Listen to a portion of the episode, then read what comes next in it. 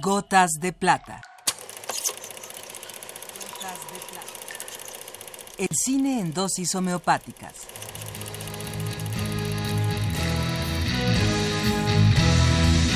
Con Carlos Naro.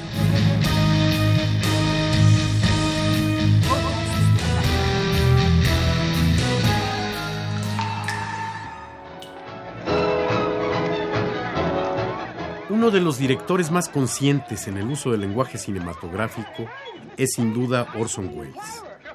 Cada una de las escenas de sus películas tiene un sentido pleno en su discurso fílmico.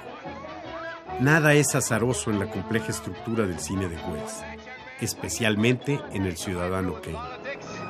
I should say vice versa. We're going to be a great opera star. Are you going to sing at the Metropolitan, Mrs. Kane? We certainly are. El Ciudadano Kane es secuencia por secuencia deslumbrante. Un reportero trata de resolver el misterio de Rosebud, la última palabra en la vida del magnate Charles Foster Kane. Palabra en la que piensa encontrar la clave del ascenso y decadencia del ambicioso y poderoso Kane. El enigma como tal persiste aun cuando la escena final nos muestra el trineo infantil ardiendo y ostentando impresa la célebre palabra.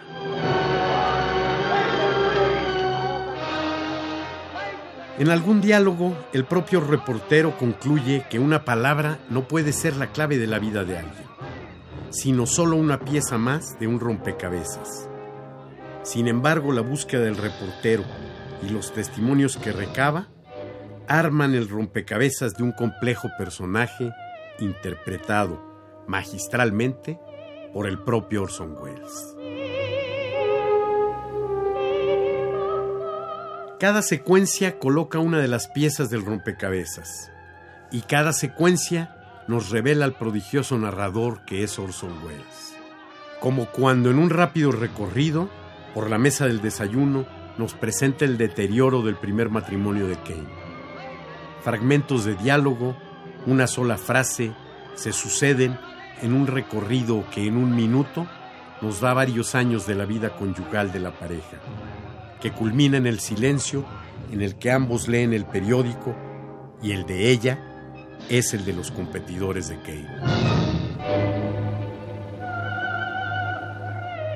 En otra secuencia extraordinaria, Kane decidido a hacer de su segunda esposa, Susan Alexander, una estrella de la ópera, a pesar de sus obvias limitaciones escénicas y vocales, construye un teatro y pone al servicio de su diva director, escenógrafo, cantantes y toda la parafernalia operística. El resultado del esfuerzo de Kane y de la propia Susan es un desastre. Las escenas de la película son una maravilla.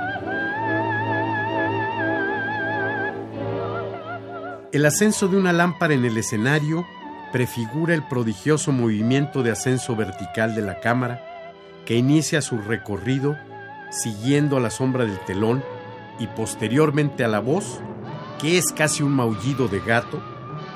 El traveling vertical recorre cables y solo se detiene al llegar a las alturas del teatro, donde dos trabajadores de tramoya se miran uno a otro sorprendidos y uno de ellos se toma la nariz, denotando el carácter nasal de la voz de la fallida diva.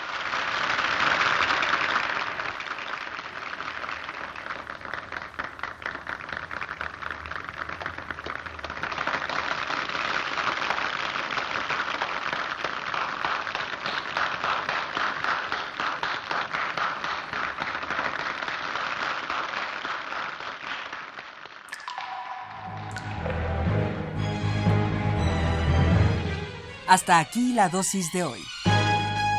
Gotas de.